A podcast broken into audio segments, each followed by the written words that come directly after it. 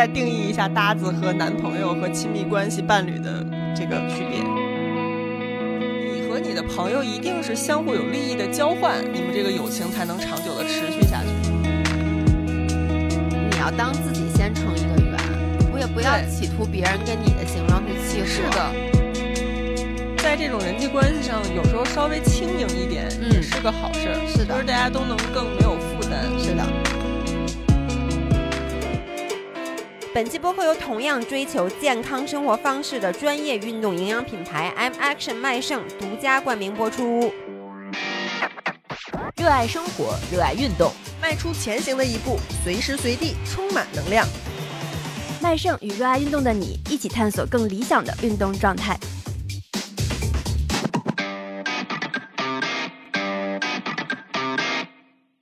好，欢迎回到宁浪别野麦盛记。这里是城市浪人的海边乌托邦我们的 WiFi 密码是 Go，Go Serve 六六六，但我们家 WiFi 坏了，哎，真的是现在想来蹭网的同学们不太好意思。怎么？回事？难道被蹭网蹭多了，咱家网就坏了？哎，但是我有一个问题，哦据说咱家网坏一个礼拜了，就你在这因为我儿住的不在，因为上一我前周啊，因为我前几天在那个录制，我一直不在家住，我昨天晚上才回来。因为你知道断网是一件很可怕的事儿，所以当你告诉我你说从上个礼拜开始这网一直是坏的，我真的无法接受，就是说你居然活下来了。就因为我不在家，嗯，，对，跟大家开叉一下，我们最近在干嘛？嗯，我们俩现在坐在我们宁浪别野的我的房间里面，然后呢，就是我跟大家说，特别贼大贼大，豁老大那房间，这房间至少有我那屋一倍大，嗯然后房顶比我那屋高好多，然后房顶还有吊顶，它就有个小尖顶儿，有吊顶不仅，你还有一个 closet。大家想象，他屋里有衣柜，然后那衣柜是长在墙里的。多少次了，跟大家但是我好久没有坐在你的房间里了，没有感受过这种震撼了，是吗？我就是算了，我就就就我大方让给你住没关系。行，谢谢您，谢谢大家嗯让给我。哎，by the way，咱俩还没有介绍自己是谁。哦，对不起，我是悠悠，我是懒懒的妈妈，然后我的孩子现在被姥爷绑架了。我是老爷，我刚刚昨天晚上从香港回到万宁，然后我现在手里攥着悠悠的懒懒，然后我太可怕了，朋友们！我在这儿待了几天，然后昨天晚上姥爷回来，他一回来就欺负我们家孩子，就把我的可爱的懒懒拎着一个胳膊绕圈儿，然后就各种打我，还捏他还。捏着他脖子，你还给我。哎你你知道，就是悠悠真的很在乎。就首先啊，懒懒如果不知道的人，懒懒是一个娃娃，是一个公仔。就是 somehow 大概从一个月开始前吧，我们四个人都开始每个人有了一个玩具公仔。嗯然后我们说这个。他们说这个是他们的孩子，但我说这个其实是我们的 spiritual animal，就是、嗯是我们的灵魂动物，就代表着我们灵魂的动物。然后悠悠选了一个树懒，跟它长得也非常像，性格也非常像，但它真的 literally 就是一个娃娃。然后呢，首先他们不太能接受，比如我，大家都知道我的那个是抱抱，是一只霸王龙，然后我要告诉大家是暴力的抱，不是温柔的拥抱啊，的抱。对对对对对，暴力的抱。然后我在家就会，因为那个霸王龙就很好揉，它手感很好，我经常把它攥攥攥攥攥攥成一个小球，然后往天上一抛，我说啊飞起来了。然后我还会干一件事儿，就我会把抱抱那个娃娃放在沙发上，然后说你准备好了吗？然后就一个鲤鱼打挺，一屁股坐在他身上，还会跟他说准备好了吗？我要放屁了，我要放屁了，不不不，就这样。No，把兰兰还给我。然后昨天我来了以后，我见到兰兰，我我就因为我好久没有见到悠悠，我其实特别兴奋，但是我又不能去打悠悠，你们能理解 你的兴奋为什么要通过打来体现呢？就是我我我好久没见然后我见到他以后，我就很想去揉一揉他的脸，然后呼噜呼噜他的头发，然后就那种拿手使劲捶他的背。但是呢，我 我不能这么做，所以呢，我看见兰兰我就说啊，我好想你们，然后我就开始掐着他的脖子。所以兰兰是替我挨揍了是吗？对，就是替你承受了我的爱。然后我我最近几嗯天就是在、一直在万宁，但是都没在家住，因为嗯我是去参加了一个那个综艺节目的录制，但是这暂时还得保密。你要火了呀，姐们儿！不不不，就是嗯、呃就是哎，现在还不能说，但是呢，不能说，咱能不能说之前咱俩录那综艺终于能说了吧？那个都已经过气儿了。对，能过气儿了。但是我们之前录过那综艺，你们看了吗？我们俩咱俩就一共没俩镜头我我都没看。啊，我看了一共没几个镜头，但是还捕捉到了我们的面包蟹，因为有人在弹幕里面说啊，宁浪别野，悠悠和老爷，嗯，对。就是我们参加了一次那个一起露营吧，就陈伟霆他们在万宁录制的时候搞了一场变装冲浪赛，然后就集结了一些本地的这个浪人一起嗯去玩儿，嗯，所以当时我和姥爷就被喊过去啊、一起当群众演员。嗯，对，相当于就是跟这些明星艺人什么，大家一起搞了一个变装冲浪赛，就玩了一下，也就一共那么几秒钟的镜头。嗯，对，但是我这次录的呢，是一共录了六女天。女主角。不不不，主角是明星，然后我们就是一些嗯素人配角，但是确实是几天的时间一直在参与这个真人秀的录制，然后有很多。关于真人秀、关于综艺不一样的感受，这可能得等节目播出了以后再跟大家聊了，暂时还不能说。因为这节目就红了呀。我跟你说，我在这节目里面还聊到了宁浪别野，但是人家不一定给咱剪进去。反正我提是提了，剪不剪咱就努力努力过了。对，努力过了。嗯嗯，行，然后那我们就进入正题吧。嗯今天我们俩想聊的一个话题是搭子，嗯，咱俩就是个搭子。咱俩是什么搭子？咱俩是一开始刚熟起来的时候是划水搭子吧，反正你是我的划水搭子，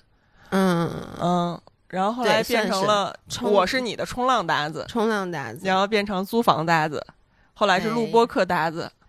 那咱们四个都是录播课搭子。你这么说，我觉得你侮辱了我们的友谊。我想问一下，大家对搭子这件事儿，就之前听没听说过？然后现在我们请孙老师给大家读一下，就是搭子到底是什么？因为搭子这个词，我之前就听说过。但是可能这是不是一个北方的用语啊？也不是北方吧，我觉得是最近在网络上特别火的一个词儿。完了，我又不上网了，我我从来没有听过这个。来给大家说一下什么是搭子。搭子的定义是什么呢？网络上有一个呃对它的名词解释，指的是因某一共同兴趣爱好或共同需求而结合的社交关系。搭子不如朋友关系亲密，却超越普通同学同事的感情，主打一个细分领域的精准陪伴。嗯，嗯它这个定义的还挺准确的。嗯，我觉得“搭子”这个词就是一种熟人以上，朋友未满，介于这个半生不熟之间。但是呢，你们又是很固定的一起去做某一类的事情，嗯而不是你生活方方面面都很关系要好的这样一种朋友的存在。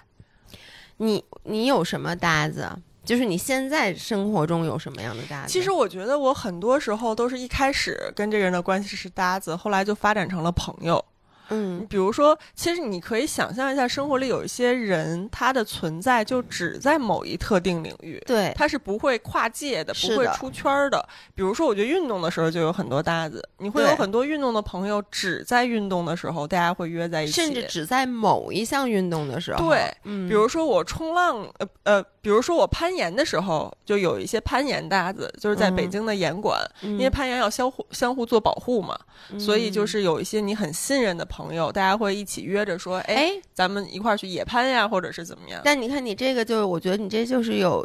逻辑上的矛盾了。因为嗯你刚才说搭子是朋友未满、熟人以上，但你又说像攀岩这种是你需要很信任他，就很信任的朋友。在攀岩这件事儿上很信任他因为这个是对他的技术和基础的呃、嗯人品的一个信任，才能把命交到他手里嘛。嗯嗯，但是在其他方面，你可能没有跟他有过多深度的交流，比如，甚至很多时候我们运动时间长了，你都不知道对方是做什么职业的，他是什么样的家庭背景，然后他是什么哎样的人生观、价值观，你可能都不知道。但你知道他是一个在攀岩里面非常可靠的人就够了。嗯他就可以成为你的攀岩搭子，每次你跟他相见，永远在岩馆，或者是岩馆之后去吃饭，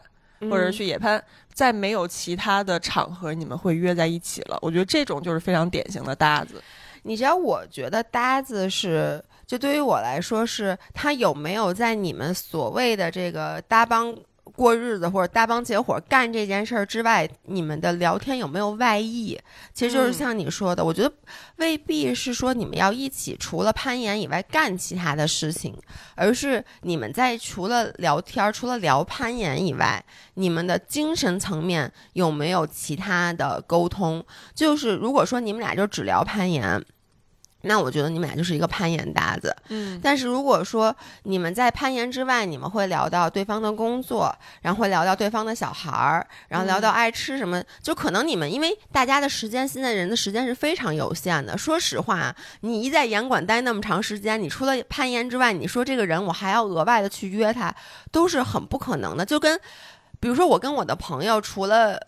就是吃饭以外，我再跟他去约一个其他的事儿，可能我都腾不出时间来。嗯所以我觉得，如果按物理时间来计算的话，那可能很多人都现在在现在社会都只能达到搭子的程度，对不能像咱们在小的时候，we do everything together。就比如说吃饭也一起，玩儿也一起，逛街也一起。可能你跟每一个人，就因为你时间上的契合、爱好上的契合，导致你们在这个事儿上是搭子。但是，嗯一旦当你们的聊天儿涉及到一些更加深层的东西，就咱俩不再讨论说攀岩怎么保护，什么这个线路怎么爬，开始说一些，比如说咱们录播课时候才会录的嗯这些深层的话题，我觉得就已经不是搭子了，它就上升到了友谊了。就是搭子，我觉得可能是一个相对临时的概念，嗯就在某一个阶段你们是搭子，那之后嗯可能就搭着搭着就散伙了，嗯或者搭着搭着就发展成了更深厚的那种嗯全方位的友谊。嗯你知道，我不是一个特别喜欢找搭子的人，但你嗯知道我人生中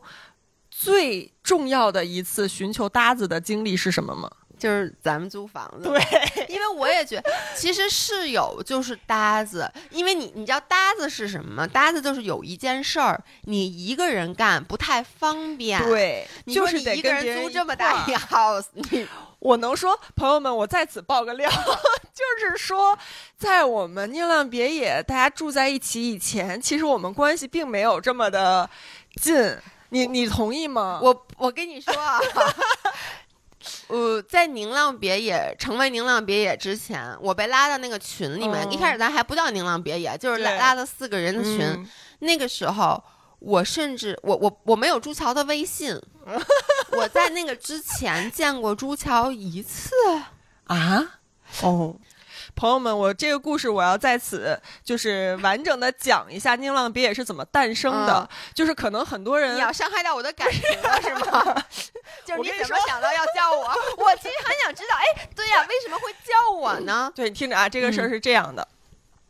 很多人可能听我们播客都以为我们是四个人关系非常好，然后又想要建立一个海边的乌托邦，所以我们建立了嗯宁浪别野这个地方，然后又有了实体的别墅，又嗯有了我们的播客。但是朋友们不是这样的，嗯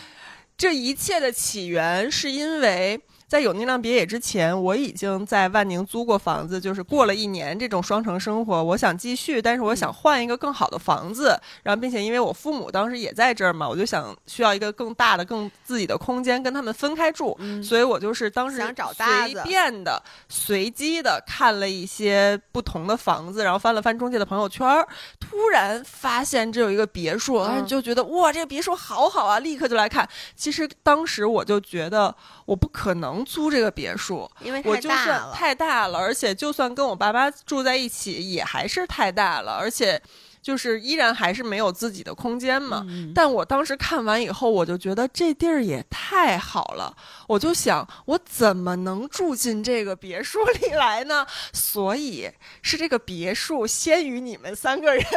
哎，但是你不是一开始就想找一农吗？你有吗？我之前是因为。我想有一个更好的可以在这儿生活也可以工作的空间，嗯然后呢，我就觉得我自己租一个，我就只能租一个小房子，嗯所以还是因为我想住一个大一点的房子，所以说我找一个搭子，而且当时我想找搭子的心态。嗯就是说，大家最好不要同时出现在这儿。对，哎，我能说你一开始其实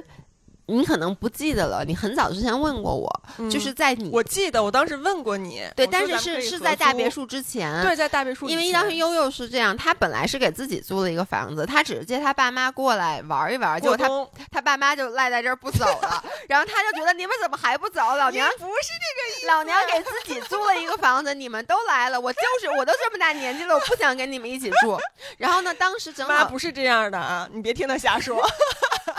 阿姨你好，阿姨，我特别喜欢你，但是这就是事实，我特别能理解悠悠，因为我也是，因为我现在不是帮我爸妈在万宁看房子嘛，今天嗯下午就要去看，就看你爸妈那小区，然后我爸妈也说说。那你说咱们三个租一个别墅不就完了？因为其实就这么大的别墅，我们就是姥姥他们家对，因为我爸我妈不睡一个屋，他俩嗯互互相打扰，那他们俩一人住一个屋，然后我就可以住上面这你嗯这屋了。嗯，那其实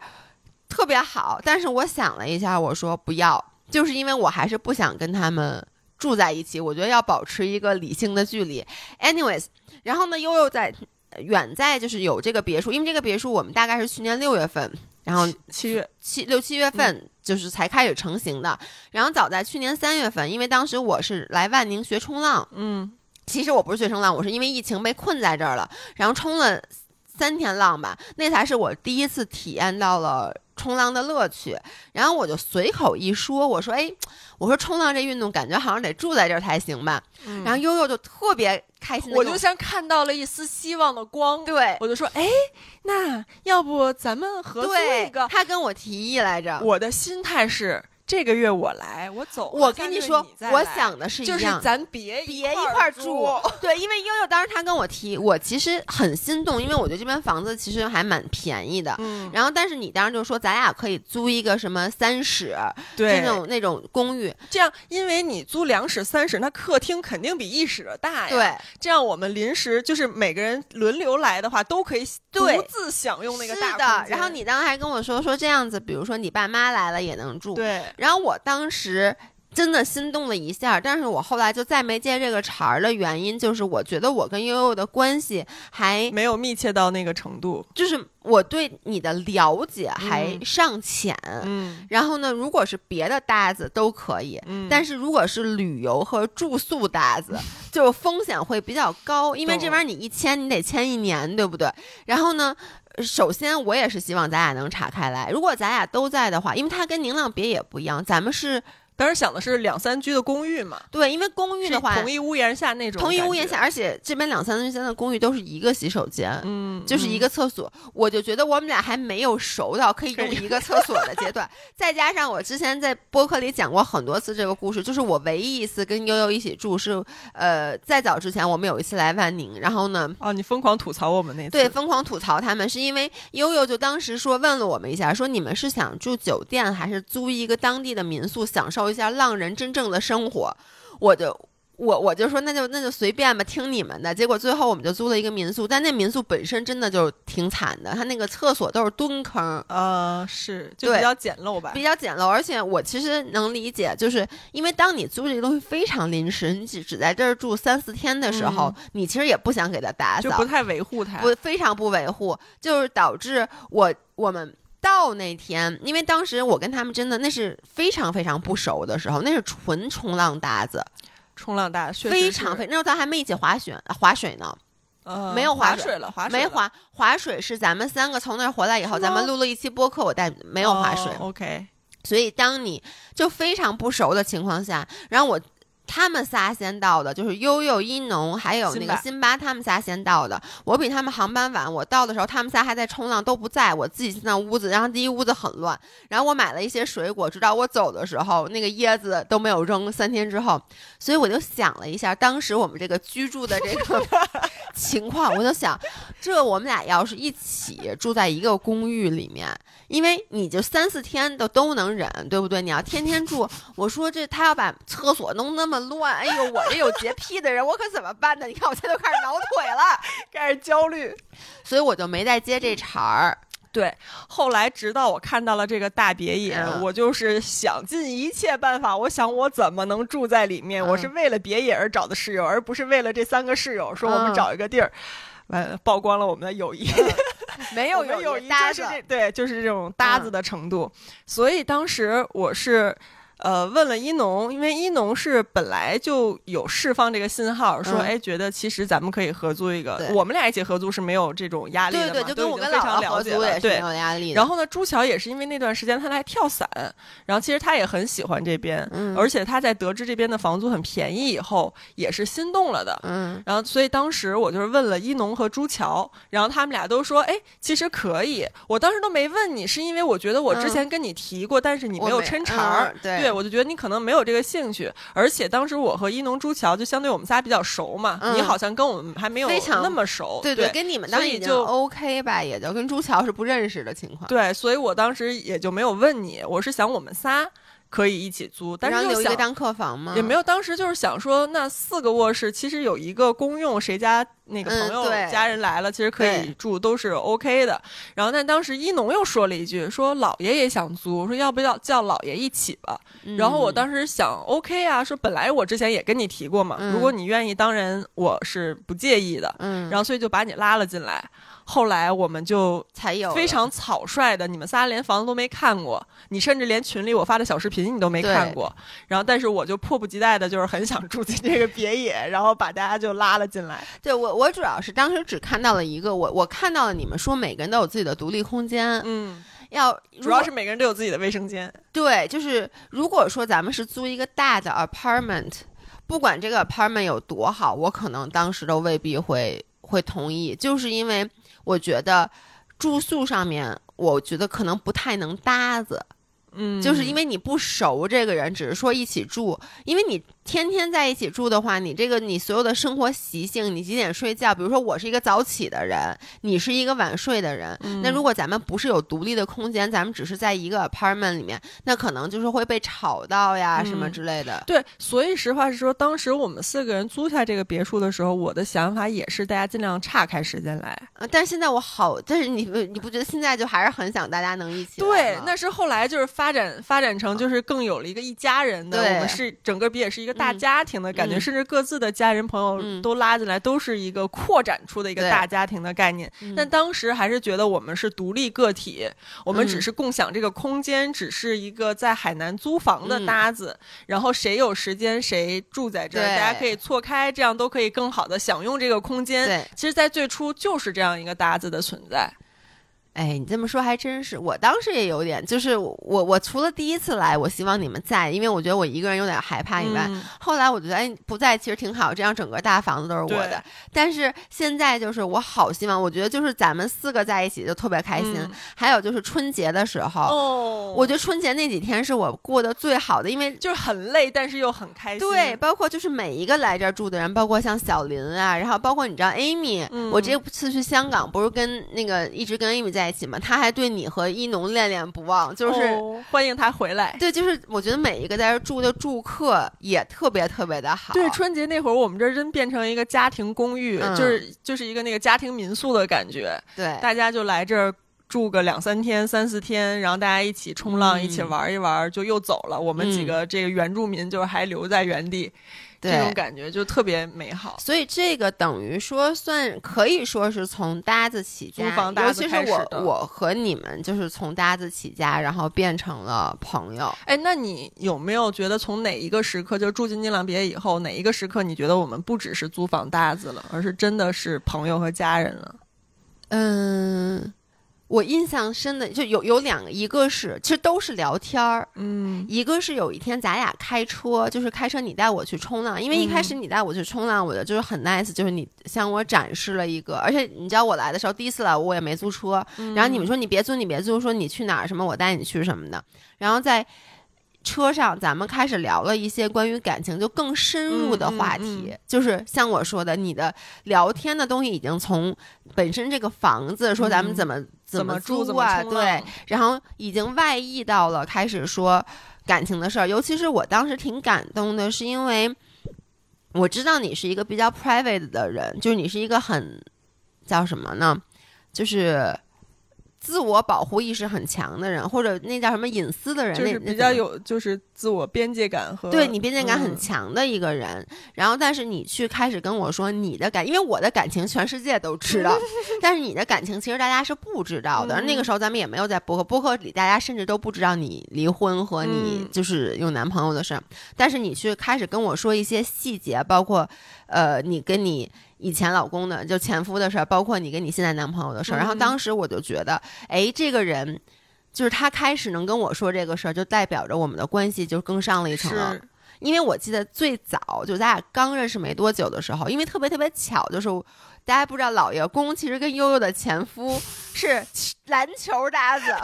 他们俩是不是篮球搭子？对对吧？他们就是除了一块打篮球，好像也没有什么别的对交集除了一块打篮球以外，没有任何的交集，但他们确实是球友。但我是先认识了老爷公才认识的你，对呀、我是因为老爷公才认识的你。是，所以就是之前我其实对你的感情生活很好奇，因为你知道，虽然他们八卦的心，对，因为虽然你跟就是他们俩是篮球搭子，但你知道，就是当时包括你们离婚什么的这件事儿，在这个篮球圈儿，他们那一群篮球搭子之间也是大家会讨论的。然后老爷公甚至问过我这件事儿，然后但是我跟你没有那么熟，所以我其实很好奇，但是我好意思问我。不好意思问。而且我记得在咱俩不太熟的时候，有一次我无意中。就怎么提起了一件什么就你感情的事儿，然后你当时就是我其实已经知道是怎么回事，但你是刻意有点想遮过去的呃那种感觉，对就你可能嗯不太想过分的去分享，是是，然后我就接到了这个信号，我就知道 OK 这个是他不想分享的事儿。嗯但是后来你那天是主动的开始跟我说，所以我觉得嗯这个特别感动。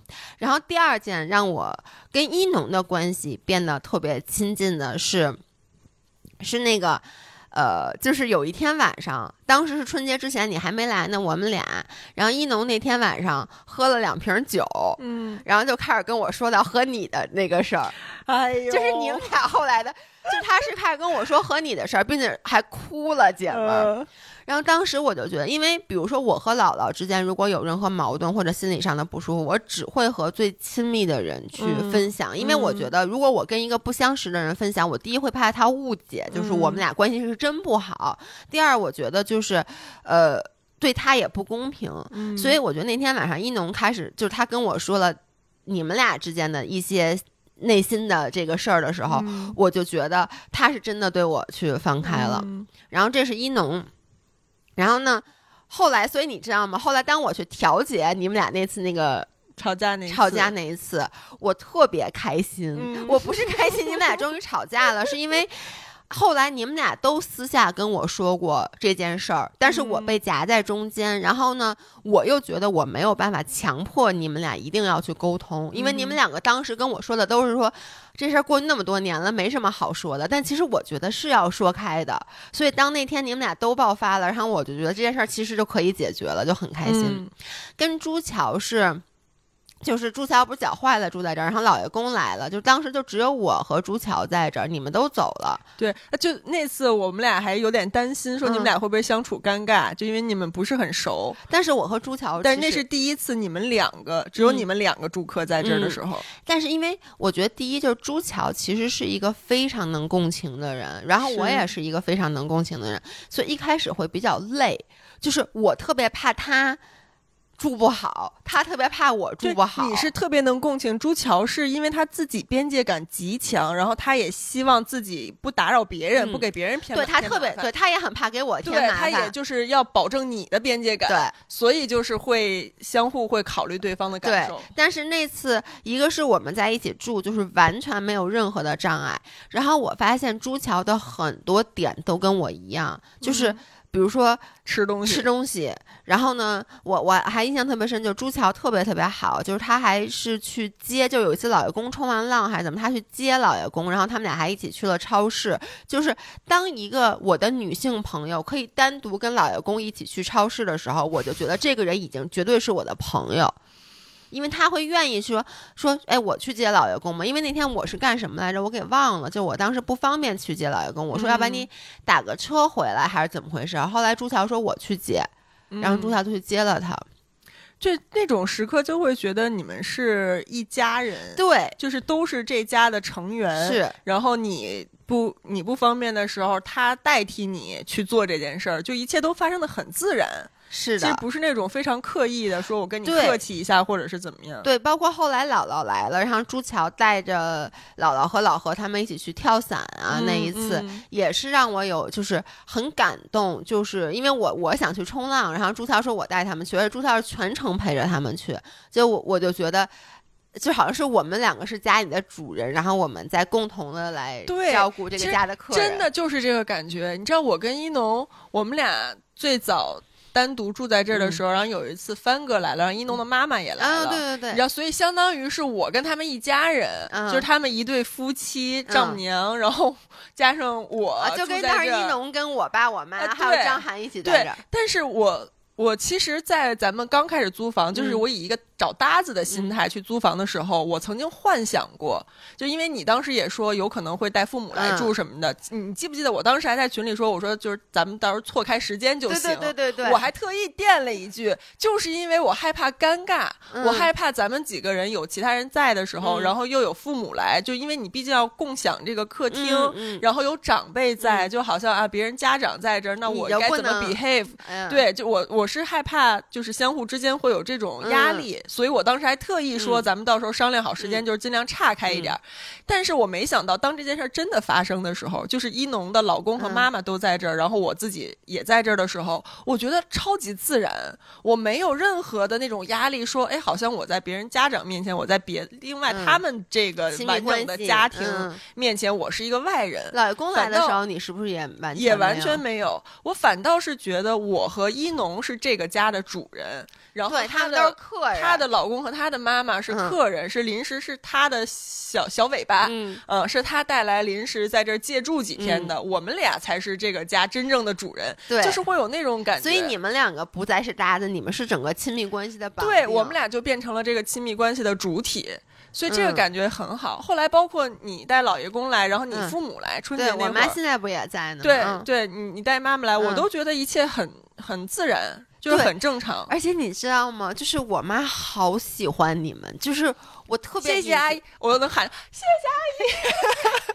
就是我特别 enjoy 这个情况，因为其实小的时候我没有过多的感受过这种，就是怎么说呢？一个是没有过室友，一个是嗯我妈和我的朋友这么近距离的每天都在一起接触，所以我我也是一开始我也是有点担心，我也是想尽量岔开，嗯但现在我就完全没有包得到我。嗯，对，所以这是一个非常好的从搭子转变成朋友的案例。对，但是有一些朋友，就怎么说呢？我我其实心里一直在想一件事儿，就如果嗯有一天《宁浪别野》的实体不存在了，哦你有想过这件事吗 no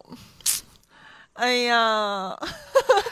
因为呀，因为我一会儿想分享一个关于，就是比如我我其他朋友，就当时那一刻那个 moment，我觉得我们是最亲密的关系，最好的朋友，但到最后因为绑定我们的那个 physical 的，就是物理的那个实体，嗯，它断嗯。掉了，而导致嗯。我觉得精神上的那些连接都跟着一起断掉了。所以我就在想，如果有一天《宁浪别野》这个实体散了，嗯，就是这个友谊还还会不会维系？其实我觉得我们发展到现在这样，要特别感谢一农提出要做播客这个事儿。对，真的，就虽然一开始我还会觉得，哎呀，我只是想找个租房搭子，怎么还搞出一个工作来？我给大家讲，这个《宁浪冰野》播客来的也很神奇。我们之前可能分享过，但没有很详细的讲啊。就是我因为一直在做播客，嗯然后我和姥姥做播客已经这已经是我们将近第四年了。然后呢，我就觉得我特别特别喜欢做播客，它是我所有工作里面我最喜欢的一个环节。然后我知道悠悠和一农有听我们播客，嗯，但每是期都听，对你说坏话都知道。对，但这也是我觉得咱们一个关系上的，就是为什么能这么快的绑定在一起。但其实当时是有一些信息不对等的，对，因为就是我们俩非常了解你们俩了，因为嗯听你们的播客，嗯知道你们是怎么想的。但是你们对我们的印象可能还依然停留在那个很商务，然后很端正、对对很对对对对，就是呃比对，当时是有信息不对嗯等的，但是我觉得也非常感谢，因为你们听了我的播客，所以其实我觉得你们是了解我的为人的，对，所以才会说，哎，要不然叫姥爷一起来租是的房，因为如果没有听这个播客，嗯咱们只是仅凭咱们之前见过那么几面之缘，几面之嗯。缘，我觉得可能未必你们会邀请我一起来住。是确实是，因为你如果完全不了解一个人的话，其实你把他引外到自己家里，当室友这件事儿还是会稍微的有点突兀的。对。对，所以我觉得很感谢，就是因为你们听我的播客，然后当时呢，一农和悠悠他们之前做过，你们录过几期播客？你们俩？可能有录过十十期，播客搭子，播客搭子是不是播客搭子？不就是就是是播客搭子吗？但是就一直没把它当个认真的事儿去正经做下去。这也是为什么当时一农提出要做这个事儿的时候，我是有一点抗拒的，就是嗯因为我觉得。当然，之前那播客没做下去，我们俩都有责任，就是谁都没特别上心的说我们要把它当个正事儿去做。所以，当他再次提出说我们做个播客的时候，我会有一点儿说，你知道，一农就是一个行动力很强、想法又很多，他就是今天想这个，明天想那个的人。所以我当时就是有一点。就是 hold back，就是是会觉得，嗯，要不先再想一想，我们要是能，我当时说的话原话是，咱们要是能坚持做下去，认真的坚持做下去再做。对其实当时一农还说的是，嗨，能录几期录几期呗，就还是那种咱先做了再说的对对心态。对就但我就想着说，别又是一个刚有点苗头，然后嗯又熄灭了的一个事儿。对，因为这是你们俩其实你们俩本质上最大的不同，嗯就是我觉得一农是一个商务非常商务，他想法非常多，然后呢，他不怕试错，对对对。但是呢，我觉得你是一个谨慎的人，你嗯觉得就是不要因为一定就看上去会失败的事儿浪费时间。所以当时一农说咱们哎，是因为那群 somehow 突然有一天就改成了叫宁浪别野，之前就是没有名字的叫群聊。然后一农那天就说说哎，要不然咱们说，我觉得咱们应该录一个播客什么的。我当时是很赞同的，因为我喜欢录播客，但是。我也觉得这玩意儿不可能坚持下来，因为当时我们的原话是说，咱们谁在宁浪别野，咱们谁录。只要超过两个人在就录。对，只要超过两个人在，就是说你。他就是当时宁浪别野的播客，还是完全的被这个物理的这个房子给嗯绑定在嗯万宁的这个房、这个别墅里面的因。为其实最开始的想法就是说这个事儿很有意思，嗯我们几个人在这儿共同共享这个别墅的空间，可能会激发很多灵感。对那每次我们在这个别墅里面，大家的聊天就记录一下。当时也没想做什么选题呀、或者怎么着，就是很随意的。是因为一开始嘛，你想啊，你四个人在一起，然后你租了这么一个房子，其实尤其又是四个内容创作者，就是有很多话想跟大家分享。就是想真实的记录一些我们的聊天儿而已。对，而且就觉得觉得说我们干这件事儿，哟，真挺炫酷的。你看我们四个北京的孩子，然嗯后就什么到了这个万宁，其实一开始只是想记录这一块儿，对对，就是城市和浪人的这样子一个无缝的结合。所以我当时说实话，一农提的时候，我他不就说想录这个吗？我当时想的是就录不了几期。嗯第一是因为这个话题，因为我录了太多年的播客，我非常清楚这个播客越往后是越难录的，是因为你一开始有很多很多要说的话，然后你就是车轱辘话来回转。嗯你一个人的观点就那么多，经历就那么多。第二是当时说的是谁来谁录，我因为在租这个房子的时候，我压根儿不觉得我能在这个房子住，嗯，超过俩礼拜，我觉得都很悬。因为当时我第一次来就来了不到一个礼拜，然后我走了以后，咱们就很久很久都没有再回来。你非常经典的一句发言是：“我都不知道我当时答应了一什么事儿。”对，就是一看群说：“老爷行吗？”啊，行行行，根本就是 是啥也不知道。所以就是，我就想，就我觉得这个播客 OK，但这个播客可能跟我无关。因为你想在宁浪别野的录，那我不在呀，我就不录了。所以我只是一开始在，咱们就录了第一期嘛，对不对？而且当时是我带了录音笔来，不是因为要录宁浪别野，是因为我要录 Fit for Life。嗯，然后我带录音笔跟姥姥远程录，所以当时说录，然后我连话筒都没带。你记不记得当时咱们几个是我把那个录音笔放在那儿，它有一个那种它自带的那指向麦，对，但它其实那个指向麦一般就是只给一个人，他是采访的时候用的。我们三个人把脸贴着脸，就在那个跟他俩还不太熟的时候，我们三个脸已经粘在一起了，把嘴堵在这个怼在这个话筒前面录的。然后，而且还有就是悠悠当时很很 hold back，他当时就说说，我觉得你，我就记得两句话特别特别清楚，一个是你说，哎呦，咱们怎么又要工作呀？对，这是第一个点，就是因为我觉得都到这儿了，对都住上海边大别墅了，我们不就是要一个很 chill 的生活状态吗？就是要逃离北京那种繁忙的工作节奏。然后第二个点，就是因为我和一农有做过一段时间没坚持下去的播客，所以我对这个事儿其实一开始是没有信心对的。他当时就说说，我觉得这个也录不了两期，我觉得没有意义。所以当时一农不知道为什么就说，我觉得咱们得周更。我说双周更吧，他说咱们能周更。我当时就想，怎么可能周更？咱们那等于说你周更就是每周营养品也要有人，嗯，这怎么可能呢？但是后来我们就改成说，那我们就在北京录。就是这个在哪儿，在哪儿的？这还在美国录呢，他们。对，所以后来就是说，也不一定要限制在一定是发生在实体的宁浪别野里的聊天。就后来这个宁浪别野就变成了一个精神符号。对，所以我现在就说嘛，就说如果哪怕这个房子散开了，但是只要这个播客还在，嗯，那也就是说，至少我们四个人中的任意两人或者三人每周都要见一面的情况。对，那而且不是单纯的见面，因为我觉得录播课真的就是一个。就是情绪价值最好的一个是太对了。一个扶持的这么一个、嗯一个东西，一个平台，一个一个媒介。所以我觉得，只要宁浪别野这个播客在，应该这个友谊就不会散。对，嗯我同意。你有没有这种就是搭子发展成朋友的关系？是这样的，我昨天晚上咱们说要说的这个话题的时候，我其实去 review 了一下，嗯因为我朋友其实不多，嗯哼，然后呢。我就觉得我我本来觉得我是一个无比热情的人，但因为昨天咱们要聊这个话题，我审视了一遍我所有的交朋友的历史，我突然又觉得我是一个无比冷漠的人。嗯就比如说我刚回国那会儿，然后呢，我不是跳钢管舞嘛？嗯然后我因此就结识了一群跳钢管舞的姑娘。嗯其实当时我们一开始当然肯定是跳舞搭的，就是说就是说大家约着一起去跳舞，嗯这个是最常见的。包括有一些上那个团课什么的，大家就说哎，咱们你今天去不去这节课？然后约着一起去跳舞，然后跳完舞以后还会一起去吃饭。嗯然后呢，我们后来就是衍生成了，就是会介入到对方的生活里面，比如说我们，因为可能那个时候也年轻，就比如说像现在咱们的生活更多的经常容易一成不变，比如说。五年前你的男朋友跟你五年后的男朋友是一个人，就是你然后咱们也没有孩子，你的生活其实没有很大的变化。嗯而那个时候，因为是二十出头嘛，二十到三十岁之间，其实是你人生经历最丰富和最多变的一个阶段。所以当时我觉得我们一定是一辈子的好朋友，因为我们见证了彼此非常。多的那种起起伏伏，就比如说见到了，比如有些人他可能换工作，就或者说整个改变了他人生的轨迹，然后他们的感情跟之前的男朋友分手，然后找到了新的朋友，甚至因此而结婚，就是这些才是人生中的大事。而在那个时候，我觉得我们之间的感情是高于大家的是朋友的，因为我们介入到了彼此的生命当中，然后我们可能跟他一起，甚至是一起认识的这个男生，然后当时。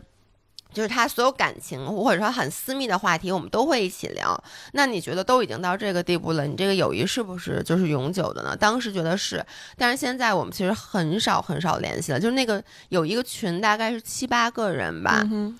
就是已经那个群已经可能我觉得都不存在了，悄无声息的，真的巧就没有人，说话了，而且是一点一点没有人说话的，不是说今天说哎。说咱们不然咱们散了吧？说因为咱们都都不太跳舞了，而且最重要的是，你知道，甚至我离开公司开始做自媒体，我其实是先开了一个钢管舞教室，然后那个钢管舞教室是因为我们那个那一群朋友里面，其中一个女孩她先跳出来开了。她开了一个，就在这给给给打个广告啊，叫 Skyline，那是那个、我也去过，你也去过，对我觉得那是全拍过运动体验的地方。我觉得那是全北京最好的钢管舞教室，嗯就是我们朋友当时开的。然后他等于就是完全辞职，而且是我们那几个人里面，其中三个女孩一起出来开了那个教室。嗯然后看到他们开，后来我也决定辞职，然后我也开了我的教室，并且他们当时是不遗余力的帮我，就没有说、啊你也开了，咱们是竞争对手。所以当时我觉得我们感情无比的坚固。然后，可是慢慢的都不知道为什么，就一点一点的，从可能那时候真的是每天都见面，然后变成哎一个礼拜可能见两次面，后来变成咱们只是周末约，然后变到再也不说话了，然后现在甚至我觉得连朋友圈的点赞之交都没有了，因为比如说我发，我当然很少发朋友圈，但我发他们很少会，基本上是不点赞的。然后看到他们发朋友圈，我也不点赞。其我不知道为什么我不点赞，我不点赞有有一个原因，是因为我觉得我现在点赞有点唐突。我懂，我懂，我也有这样的朋友，就是你跟他明明当年的感情是很深的，但是后来你们逐渐渐行渐远，其实没有任何矛盾，对，只是慢慢。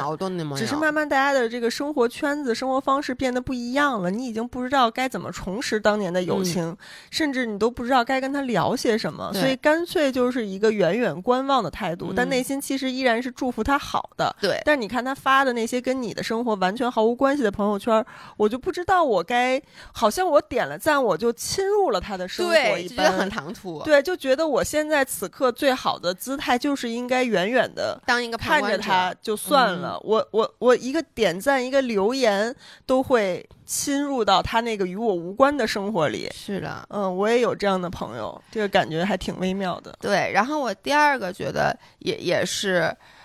呃，当时觉得一定是一辈子好朋友，就是柔术。嗯因为柔术是一个非常亲密的运动。首先，你 physically 你的身体是非常亲密的，因为那种是嗯不管男女嘛，你是抱在一起，在地上滚来滚去。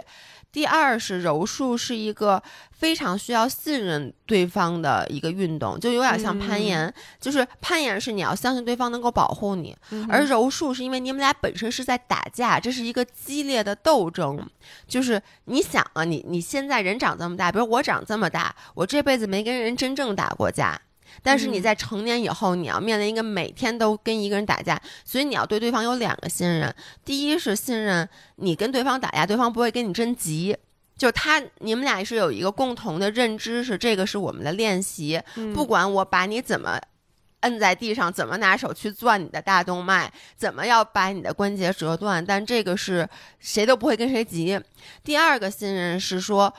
我知道你一定会在将要伤害我的时候停手。就是你不会打爽了一下就把我给弄弄，所以我觉得这个已经超越超越了很多我对朋友的定义，因为对朋友你都不见得有这么高的信任感，然后再加上柔术是一个每天可能要训练两三个小时的，就是当时我就说，我跟谁，我甚至跟姥姥都没有办法每天在一起三个多小时，嗯。每天，而且我觉得我当时一周至少。练五次柔术，那就一周有五天，你们在一起三个多小时，然后下课以后还会聊天，还会去吃饭，我们甚至还会一起出去旅游。就我之前去冲，呃，那个潜水，包括我去嗯骑马什么的，都是跟柔术的朋友。然后当时也是觉得，我就第一我没有想过我会不练柔术，第二我觉得就算我不练了，跟这些人也是好朋友。好的。但是也是渐渐的，就是你你发现你一旦从这个运动圈子里面掉出来，然后你当时你觉得所有的你们之间共同的友谊都有点分崩离离析了。现在我其实还在那个群里面。因为我后来不是觉得，我说我不行，我不能不练柔术，我就明明知道我不会去，我还又办了一张新的卡嘛。嗯我现在还有一张柔术年卡，是三年前办的。但你办这张卡的目的其实是维系住这个关系吗？对就是不想彻底的做一个告别。对就你觉得如果你没有这个柔术卡，好像就我彻底离开了柔术这个运动和这群人。是的，但只要我这张卡在，我只是暂时没有去而已，但我依然在这个圈子里。对，就是你其实就是给自己买一个安慰，因为我当时买那张卡的时候，我记印象很深。我当时知道我现在的这个工作情况是还没有宁浪别业，但我知道我当时的工作情况是不允许我再像之前那样去固定的时间去训练了。但是我每天看到群里面他们在发各种照片、聊天，然后约吃饭，然后呢，我就会觉得特别的失落，所以我就去办了这张卡。然后办了这张卡以后，我发现其实并没有改变任何。然后我我后来有一天，我突然就想，其实抛开这项运动不提，我跟当时练柔术的这些柔术搭子，嗯其实我们没有任何的共通之处。就或者这么说，因为这项运动，我们走到了一起，发现彼此的性格什么的都是很合拍的。但是我们根深蒂固，我们的底层逻辑就是我们的跟大，我跟那里面大部分人，可能我们的年龄、我们的工作，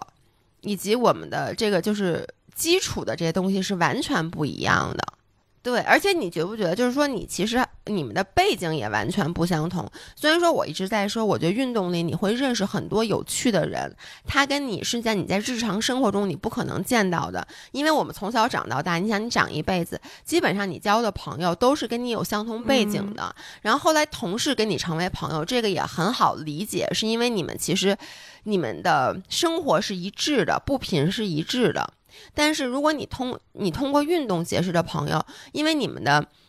background 是完全不一样的，所以当这个运动消失了之后，你没有一个底儿可以让你踩在上面。嗯嗯而咱们很多从小一起长到长到大的朋友，可能你长大了以后，你们的喜好不同，你们的呃现在的生活方式有所不同，然后你觉得你们渐行渐远，但是其实你们的底儿是在那儿摆着的。我理解这个意思，就是说，其实我们挖到最底来说，友情也是一种利益关系。就这话可能有点难听啊，但是这个利益不是指的说现实的金钱什么那方面，对，而是说你们比如说提供的彼此的这个心理的能量、情绪价值、情绪价值，然后能带给对方的启发，嗯一些就是人生上面的陪伴等等，这些都是一种你能带给对方的利益。嗯，你和你的朋友一定是相互有利益的交换，你们这个友情才能长久的持续下去。那像搭子这种情况，比如你刚才说的柔术搭子，你们的利益可能就是在相互在运这项运动里面可以相互陪伴、相互支持、相互分享，这个是你们利益交换之处。但是在其他方面，这个对对方的利益就不存在了。是的你，比如说不练柔术的时候，你请大家吃饭，可能聊的话题也不是你感兴趣的。对，他们能提供给你的所谓的呃，比如对其他事情的一些看法、观点，他们的思考，然后他们给你的一些人生建议，都不是你所需要的。是的，所以那，其他的方面利益不存在的时候，这个关系就没有必要维持下去了。那就在你们有利益交换的地方，大家搭一搭就够了，对对吧？其实说到底，所有的关系都是这样的。对，但是我觉得有的时候是会通过一个搭子的关系，然后发展出来一个真正的友谊。嗯，对我我我其实想说的点就是，我之前这些都是从搭子发展成了友谊，而且但我觉得是只是你认为发展成了友谊，但后来发就现其实我觉得可能在那个 moment 它是友谊，嗯，因为我说，如果咱们的定义就是说，你这个你们之间的交互，除了这一项运动之外，已经溢出了到别的地方了。嗯那我觉得我刚才提到的前面两段都有，是尤其是第一段，因为第一段的全是女孩嘛，我觉得就嗯当时我们的绑定是非常非常深的。就是我记得当时有一个女孩，她男朋友就跟她吵架，她男朋友离家出走，然后我们剩下的六个女孩全部那天晚上就都没有回家，就陪着那个女生，是那种。真的就是有点赴汤蹈火，或者就是说我我我是你的 person 的那种感觉，但是到最后，他后来随着时间的发展，其实也就是慢慢的流失了。嗯，哎，你觉得你是一个特别需要搭子的人吗？嗯，以前特别需要，我觉得年纪越大越不需要。我觉得我刚才也思考了一下我做的各种事儿，我发嗯现我是一个需要真心的朋友，但不太不太需要搭子的人。嗯，我甚至有点害怕搭子有太多搭子，所以就是我在想，我所有所谓的搭子，其实最后都是发展成了朋友，或者是他们需要我作为他的搭子，而不是我需要他搭我，你懂吗？嗯就比如说。嗯，攀岩的时候，虽然有时候我会去跟一些岩馆的朋友约着大家一块儿去野攀呀之类的，但那不是说我想去野攀，而一定要抓一个人跟我一起大家搭一下，而是大家组织个小活动，我们相互搭。嗯我觉得这种就还好。嗯但有一些情况是，比如说 Coco 每次攀岩都要嗯喊我，就是他说我如果不去，他可能自己就不去攀岩嗯了。但是对于我来说呢，我每次攀岩也会喊他一下，但如果他没有时间，我自己还是会去的。嗯嗯所以这种就是人和人和人对于搭子的这个需求，对于一个浅层。呃，友情关系的这个陪伴的需求是不一样的。是的，像 Coco 就说，他就他就说他是一个需要时刻跟人在待在一起的人，嗯他很需要别人的陪伴，就是他是那个纯艺人。然后他也很需要有人在他旁边，就是随时可以聊聊天，然后随时嗯可以干这个干那个。但其实我不太需要，我也不需要。我会觉得，甚至有时候，比如我去攀岩，如果不是野攀需要保护的话，就在岩馆里面暴食，是你自己一个人完全可以 handle 的。我是很享受自己一个人在岩馆泡一天的那种感觉，就是谁也别跟我说话。嗯如果有一个搭子，尤其是半生不熟的那种，你们还不算是很信任的朋友，嗯，只是一起攀岩的话，我甚至还觉得有一点社交压力。我也是。其实我我就说嘛，其实就是年纪越大，你其实越能 handle 一个人去做好多好多事儿。我记得我小时候有点像 Coco，就是吃饭也得有人陪我一起嗯吃，然后呢，运动也得有人陪我一起运动，看电影我不可能一个人。但我现在三十多岁了，我特别享受一个人去看电影儿。然后呢，吃饭其实就像你说的。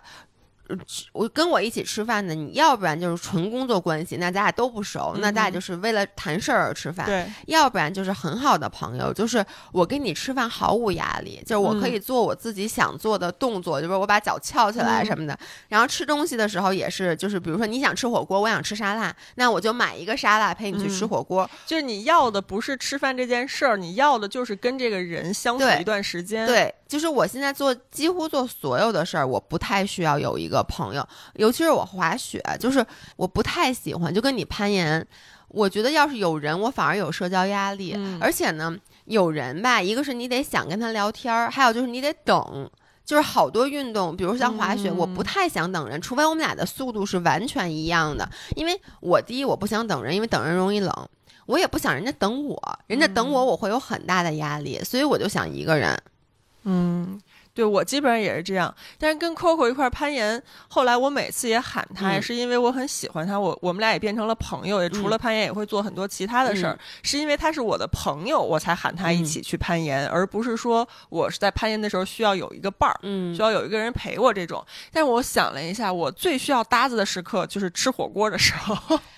因为一个人就很难吃火锅，哎、是不是有那个什么最惨的那个一个人干的事儿？好像排名第一，呃排名第一的就是一个人吃火锅，就还一个人唱 K 啊，我我我都干过，一个人唱 K 我干过，一个人唱 K 你干过就是那个年年轻的时候，感情不顺的时候，就一个人去唱 K，就是自己一个人开一个小包厢，然后唱一下午伤心情歌。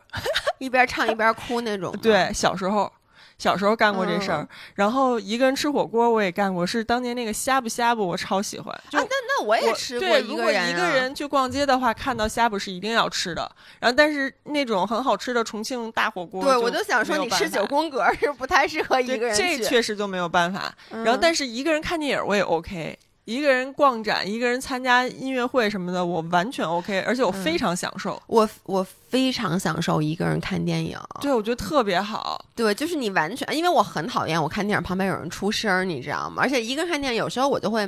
当然了这几年因为疫情就没有，但是我之前疫情之前，有时候我会比如说走在那儿，突然想哎电影院，然后一看有一个电影正好是时间合适的，然后我现在想坐下来休息一会儿，我就会去看一场电影。嗯，我觉得咱俩说现在不需要搭子，一个很大的原因就是因为我们随着年纪渐长，嗯你做的事儿很多，而且你生活的呃领域已经相对固定了。嗯就是在年轻的时候，你会探索很多你没有接触过的事儿。对就比如说 Coco 找我攀岩，他还就是比我小几岁嘛，嗯然后他没有接触过这个领域，他其实自己一个人去，他会有点懵，就不知道嗯我现在该爬什么呀，我从哪入手？那除非他找一个教练，嗯但他又不想每次都找教练在旁边督着他，就需要有一个老手带带他。嗯那可能他需要我这个搭子，对，就是相当于是带他进入一个新的领域。但是对于我们来说，比如说你像你滑雪，然后嗯像我冲浪，然后像在各种那个包括看电影啊、吃饭嗯呀什么的，都是咱们太熟悉的事儿了。就我们嗯已经在这个领域里面自己一个人做这些事儿游刃有余，根本不需要别人陪伴或者是别人带领我们了，所以就那个搭子的嗯存在就可有可无。但是我干一件事儿是必须得有人陪着的，什么呢？旅游。你你去你没有一个人旅行过吗？有，我非常不 enjoy。为什么呢？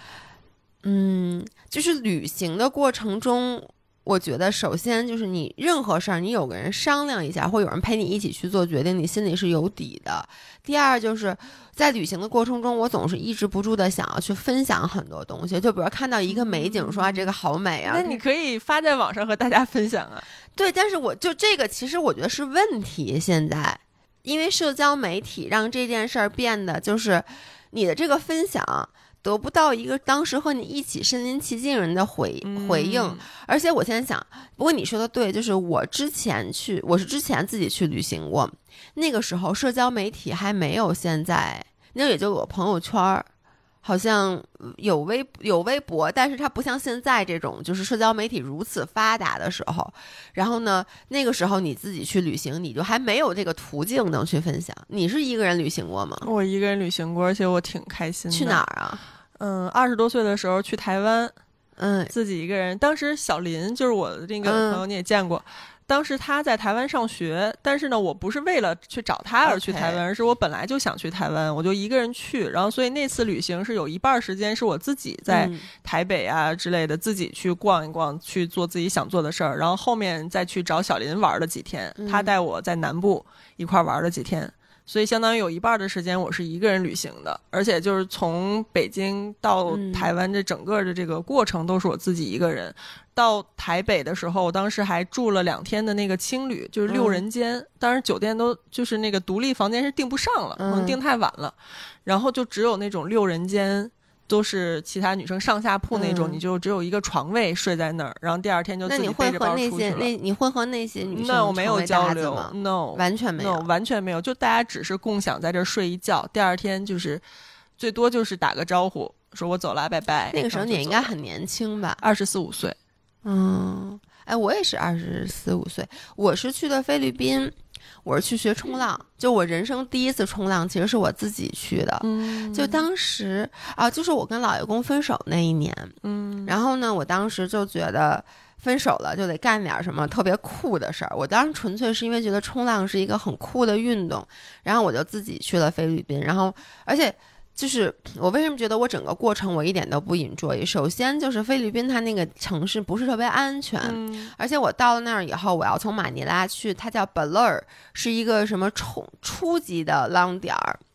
然后呢，那个的地方要坐十三个小时的夜大巴，嗯就是它没有别的方式可以过去。然后我就一个女生坐夜大巴，然后当时整个你是有点害怕的。然后到了那边以后呢，就是我我住在它不是不是青旅，但有点类似于给 surfers 住那种，就一个一个的小房子，但嗯都挨在一起，有点像那种连排，连排。对对对，但它很小很小，那个房间可能也就有你厕所。这么大那种，嗯里面就一张床，然后潮了吧唧的那种的，嗯然后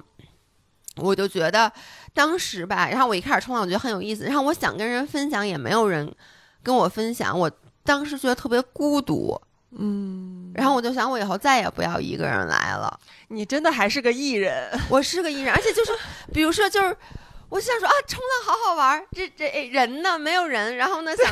就是你每次冲到一道好浪都会转头看有没有人看到我，有没有人对对对看到。我对，你我现在也是，我冲到一道海浪，我我都是回头我看你一眼，然后 C C 在我看 C C，然后呢，你们要是头冲大海，在那儿看其他的浪，我说那我白冲了呀，这道浪冲给谁看的？你知道吗？我经常在海里，我跟 Cici 一块儿下海，但是在海里我们俩都一言不发，可能就是大家等浪的位置都不一样，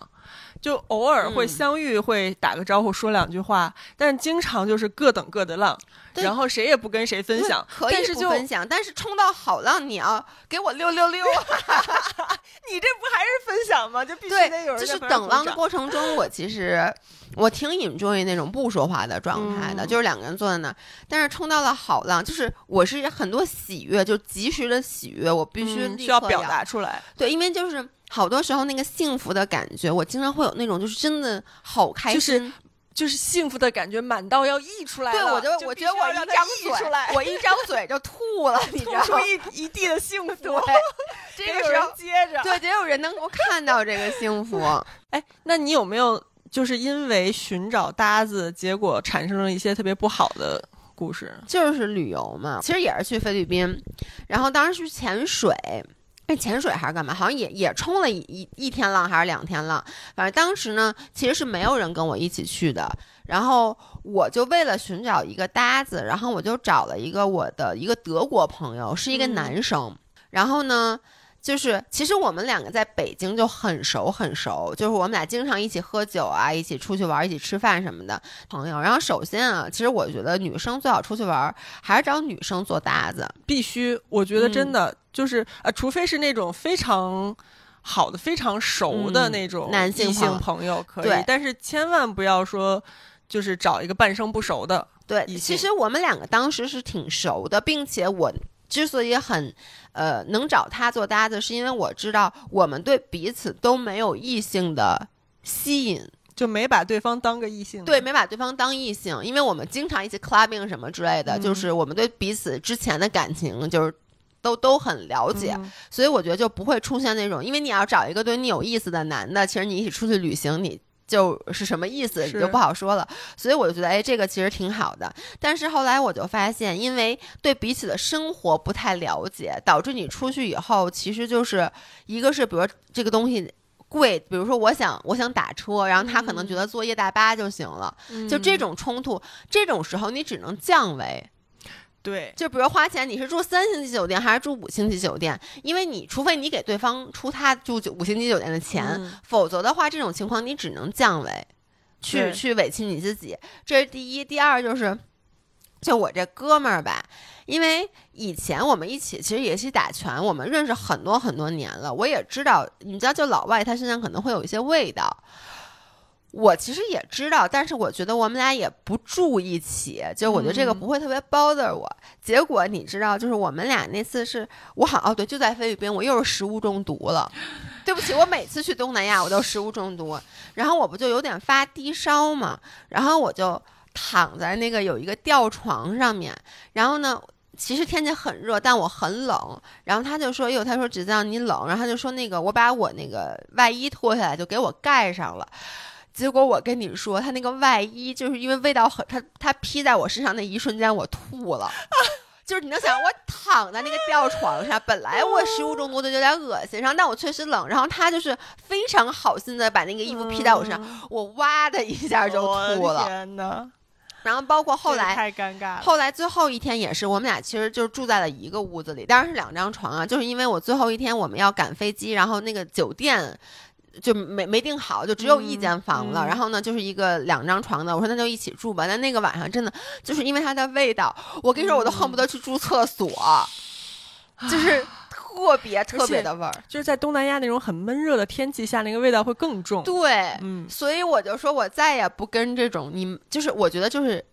理想状态，我现在就是跟你们一起出去，因为咱们已经一起嗯生活了。对，然后呢，跟姥姥一起，就好像或者跟姥爷公，就是我没跟他一起生活过的人，第一次一起出去，真的不知道会发生什么事儿。对，因为旅行就是一个浓缩的人生嘛，浓缩的生活嘛。对，嗯，快节奏的生活。对，那个嗯考验更大。嗯，嗯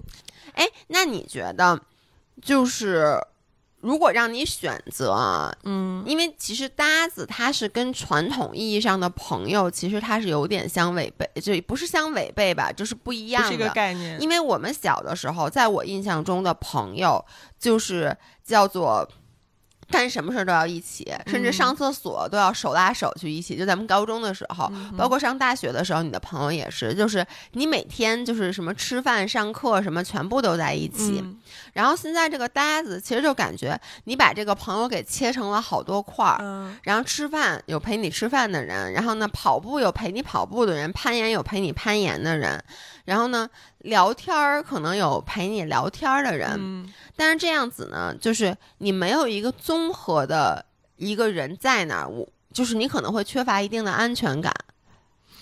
嗯，你你会更 prefer 哪种的交往方社交方式呢？我是一定需要很密切的朋友，而且我不需要朋友多，我只嗯。需要就那么几个，然后关系很紧密，但我觉得有任何事儿我都可以和他分享的这种无条件信任的朋友。我是需要这样的，但我外围的那些就是所谓半生不熟的浅层关系的搭子也好，熟人也好，我是不太需要的，而且我不喜欢去进行那样的社交，所以其实我的搭子很少，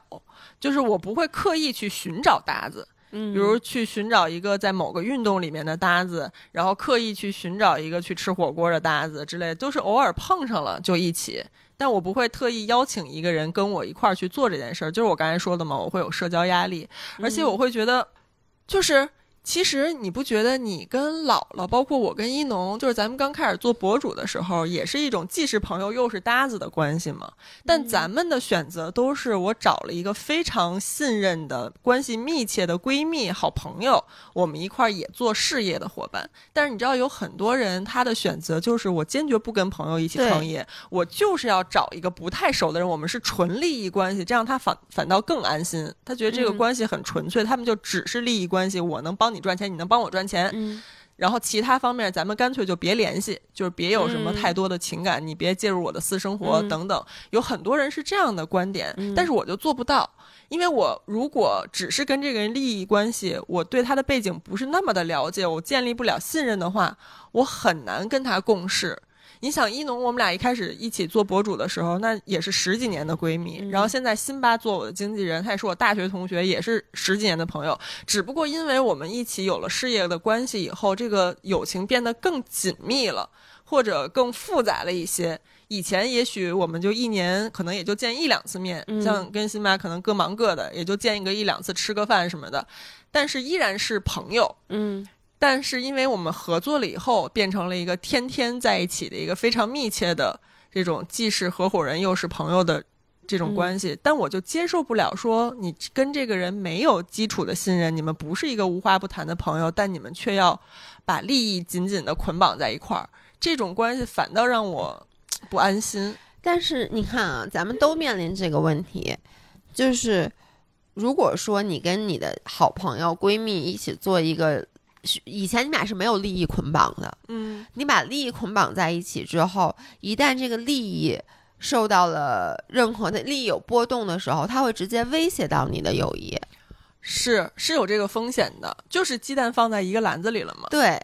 所以我觉得就是你看，说搭子，就是你到底是要一个好朋友，还是有很多搭子？嗯其实我必须得说，我也是需要好朋友的，就是我不，嗯我也跟你一样，我不需要很多的搭子。但是我我现在想一想，这个违背我其实本身的一个理论，就是嗯我一直说人生支点理论，就是不要把鸡蛋放在一个嗯篮子里，然后不要让你的人生只有一个支点，不要把你的支点放在一个人的身上，所有的支点，嗯你要把你的支点尽量散开。就是我之所以说，我说我和老爷公的感情，就我们能在一起这么多年，其实我觉得我们俩就是一个搭子。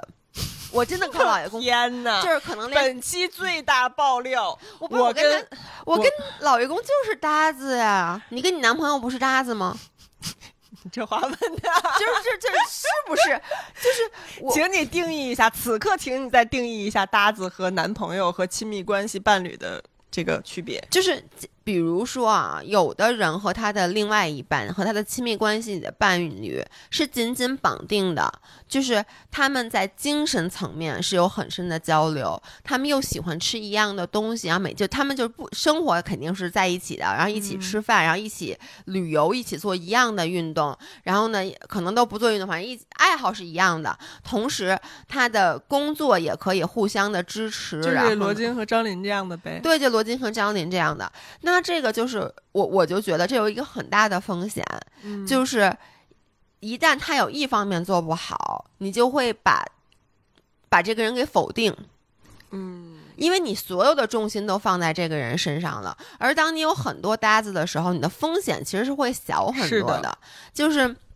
比如说，你说好朋友，那你说我和姥姥这么多年的好朋友，如果说我既要求他什么都陪我一起干，又要求他是得到我百分之百信任，然后他一旦比如说有一天他说，哎，我不能陪你干这个了，说我不想跟你一起干了。然后我就会觉得我没法跟这人再当好朋友啊了。那那不是吧？但是很多人是这样的呀，就是你会因为这一件事儿跟这人渐行渐远，就很多亲密关系里都是嘛。我觉得这是需要调整的，没有任何两个人的关系是会一辈子不发生变化的。对，但是我就说，如果说你是把你的支点放在不同的人身上，比如说我和老爷公，为什么我说我们俩只是生活上的搭子？就是我从一开始就意识到，首先我们俩在完全不同的领域，嗯，他完全不懂我的领域，我对他的领域一点儿兴趣都不感。嗯然后呢，在工作上，他不能给我任何的帮助，在事业上，就是，嗯所以我说实话，我任何。就是工作上的事儿，我都不跟他提。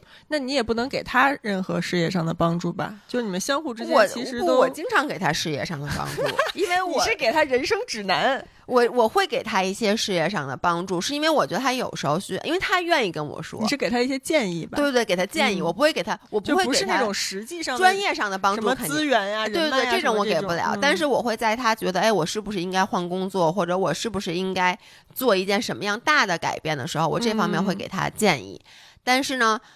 他基本上不会给我这方面的建议。嗯然后呢，我我们俩就是很多方面我都很清楚，我们俩是不可能在一起干的。嗯但是有一点，我就发现，哎，我们俩是可以一起运动的。嗯，就比如说我们俩一起骑车，一起滑雪。所以你要这么说，老爷公就是我滑雪的搭子。你的那个生活搭子和运动搭子，但是我他都不是我吃饭的搭子，甚至你知道我们俩是，吃饭都不搭我们俩晚上是分开吃饭的。哦哎你你你你，我觉得北京你会跟你男朋友一起吃饭吗？也不一定就是嗯我们俩经常都在家里，但是各点各的外卖。啊。我那我也会，我也对吧？而且有时候甚至，因为我们俩有时候，比如他下班回来了，然后他这个时候想吃饭，但我可能还不饿，我就说那你先点，你先吃你的。然后他吃饭的时候，可能我在干别的，然后过一会儿我饿了，嗯我再点。是有这个可能性。对但我觉得正是这样，也就才证明你们是很老夫老妻的那种吧，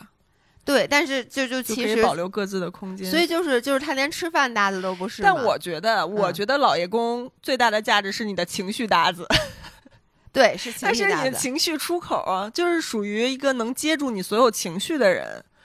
这个嗯是他，对吧？你生活里最大的搭子的部分，如果没有他，你的那些情绪就无处释放了。但是我反而觉得不能说情别任何事儿都可以说搭子，情绪是不能嗯说搭子的，嗯因为没有一个搭子是。就是所有的搭子，咱们刚才谈到的，其实都是表面上的事儿。一旦嗯需要一个人去接你的情绪，就不是搭子了。绝对不能是搭子。所以老爷公就不是你的搭子。你刚才说哦他是你搭子这事儿就被否定了。嗯，好吧，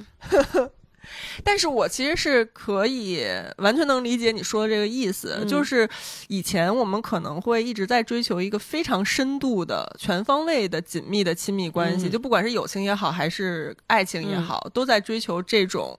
soul mate。嗯。嗯，全方位两个人像两个半圆一样的契合，但是随着我们越长越大，就会发现这件事儿好难啊，就几乎是不太可能有的，除非我们是从很年少的时候两个人一起相伴着成长起来，你们会慢慢的长成两个半圆。就是你会受到对方的影响，嗯磨平你的棱角，然后嗯。长成一个跟对方非常契合的样子，这是有可能的。但是你说在成年以后，尤其你在二三十岁以后，嗯。再遇到的新的朋友也好，嗯。感情伴侣也好，你们都已经有一个自己特别鲜明的形状了。然后你去哪儿找一个跟你的形状完？你要当自己先成一个圆，不也不要企图别人跟你的形状去契合。是的你要先是在自己的形状里特别舒服的时候，没你去找一，个你要。你就是长成一个自己非常舒适的形状，嗯然后有没有对方那个形状的存在，你都是可以过得很好的。然后嗯对方的存在只是锦上添花，我觉得。这才是一个就是成年人的理想的健康的亲密关系，不管友情还是爱爱情。嗯所以就是在我们年纪比较大了以后，再去寻找一个亲密关系的时候，我就不会要求他是一个全方位跟我契合的人。我也觉得那样的东西不存在，所以他能在某一方面或者某几方面提供出我最需要的那部分价值，我也恰好能提供一些他需要的价值，就已经非常足够了。比如说，你说你跟老爷公是搭子，你的意思可能是说你们不是那种灵魂高度契合的伴侣。一个全方位的 soul mate，但是老爷公能提供给你的情绪价值，然后你能提供给他的这人生人指引对人 生的灯塔。啊，然后再加上你们还有共同爱好，能一起运动，就这几个点已经足足够了，足够让你们的关系非常稳定且健康的发展下去了。那说到最后，你觉得为什么现在搭子会变成一个热词？就是在大家的这个现实生活里面这么强调这个搭子的重要性？我觉得第一就是网络用语就是一阵儿一阵儿的，本来就是我都不能理解，就是这个词为什么会引起引起热议。第二就是我觉得跟社交媒体真的有关系，嗯就是你不觉得因为有了社交媒体，让人与人之间的关系既变得很近又变得很远，而变得很近是你会跟之前，就比如说，如果在没有社交媒体的时候，你会跟很多呃熟人，嗯，就可能一辈子都没有任何交际，这些人就是你对他的生活一无所知。你们比如说，咱们只是在一个活动上认识了，或者你因为一个什么原因，比如一起旅，呃不是一起旅行，我也不知道，反正就认识了一个人。那你其实认识了，只是你说啊，我曾经认识过一个人，过一段时间，这个人就从你的嗯脑子里面被擦掉了。但是，一旦你加了对方的微信，有了对方的朋友圈，或者关注了对方的社交媒体，你们的生命就开始有了更多交际的可能性。其实就像是我和一农当初听你们俩播客，然后所以对你们就感觉很熟悉，知道你们是什么样的人，最近在干什么事儿，所以有一些可能可以成为搭子的机会，对就会愿意喊你们。对，那其实对于大家来说，你只要开着朋友圈儿，经常发，然后互相都知道对方最近在忙什么，嗯你就会觉得你好像对他多了一些了解，然后哪怕几年都没有见过面，但是有一个机会，你觉得蛮适合找他一起的，对。对，就会把他约出来。是的，而且你会觉得莫名其妙的，你会觉得明明你们俩只有一面之缘，但是因为可能那一面之缘当天晚上他发了一个朋友圈，你给他点了赞，或者你给他留了一句言，他给你回了一句，然后你们俩就形成了一个朋友圈的点赞之交。然后呢，莫名其妙的，你们俩就是会变得关系比其实是要紧密的。嗯，就是像你说的，然后将来可能就会成为更进、更进一步的搭子呀，什么之类的关系。所以我觉得这个是社交媒体好的地方，它帮我们去重建立了跟陌生人建立一个更紧密的连接，并且让我们去重拾了很多之前的逝去的友谊。就比如说你的同学，你突然间加了他的微信，你发现哦，原来他已经结婚生子，他有一个孩子，哎，他朋孩子好像跟我孩子上上一个什么兴趣班儿，然后反正就是莫名其妙的你又又建连了。但是我觉得，就是社交媒体会让本身更紧密的关系变得松散起来。嗯就是很多时候，像咱们小时候，因为你，我记得当时我跟姥姥。每周都要打好几次电话，就我妈经常说你们俩，而且甚至放学回家还拿手机打电话，嗯小灵通。嗯就我妈就是说你们俩白天没聊够啊，就是那种你知道，就上学的时候一起玩儿，然后呢下学回家，然后晚上到家八点多还还得聊，然后尤其是我跟 Amy，我们俩是那个初中，我们俩是宿一个宿舍的，嗯我们住校，她就住我的下铺，我们俩 literally 是。不是 twenty four seven，是 twenty four five，就一周五天都是完全待在一起的。可是每个周末我们都会保电话粥，就是聊很久很久，那而且还是座机，你就站在那儿聊，所以你的感情是那种的紧密。但是现在呢，我觉得因为社交媒体，反而明明你可以跟他关系很紧密的人，就是我跟姥姥，甚至经常就是就能发微信都不打电话，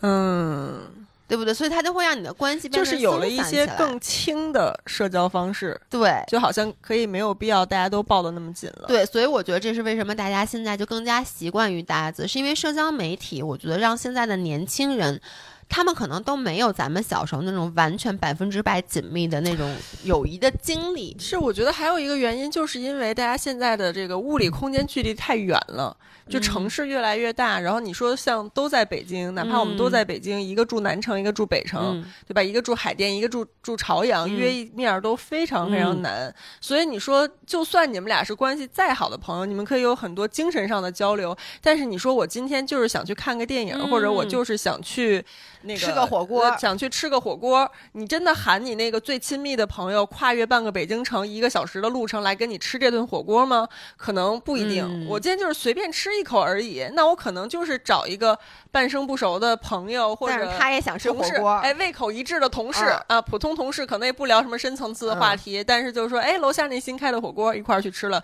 结果慢慢的你们俩就变成了火锅搭子，以后哪家哎新开的火锅都是你们俩一块儿去吃，而不是跟你那个最好的朋朋友一起去哎。吃。对，所以我觉得也是因为现在大家生活节奏太快了，就是效率太高了，你很难拿出时间来和那些你真正的最亲密的人一起嗯去干所有的事儿。所以我们都被拆分的有点四分五裂的，嗯在这个事儿里找这个人，那个事儿里找那个人。嗯但我觉得也挺也挺好的。对，而且这个的风险就小了很多。就像我是刚才说的，就是当你把所有的这个东西都放在一个人身上的时候，比如说我咱俩干什么事都一起，然后有一天你突然嗯不爱吃火锅了，你呀开始吃素了，或者就反正你干了一件什么胃口上的改变，然后呢，我。在这个上面就失去了这个搭子，我又不能为了吃火锅我新找一朋友，对不对？那我得付嗯出多少？所以就导致以后我就变成一个人吃火锅了。但如果你这个搭子的话，你就替换性很强。对比如说我的火锅搭子，他因为他公派出国了，我就可以换一个新的火锅搭子。然后我这个健身，对吧？你说我，比如说我跳舞，来来往往的，因为你知道，就是包括一起健身去上那种团课，你会发现。Come they come and go，你知道吗？就有的人他可能这段时间天天来练，但下一段时间可能因为工作的变动或者他家庭的原因，他就不来了。那这个时候，因为他不是你把所有精力都放在他身上的朋友，所以你就说，那你不来了，我我我下次跟他一起约呗，就我可以换一个人，你的你的风险就小很多。就是在这种人际关系上，有时候稍微轻盈一点嗯也是个好事儿、是的就是大家都能更没有负担。是的，好啦，那我们这期就聊到这里，大家也嗯可以跟我们分享一下你在生活的哪些方面喜很喜欢找搭子，或者你觉得有没有一些惨痛经历，觉嗯得在什么时候是千万不要找搭子的，嗯，对，都可以给我们留言分享一下。好的，那我们下周再见，拜拜拜拜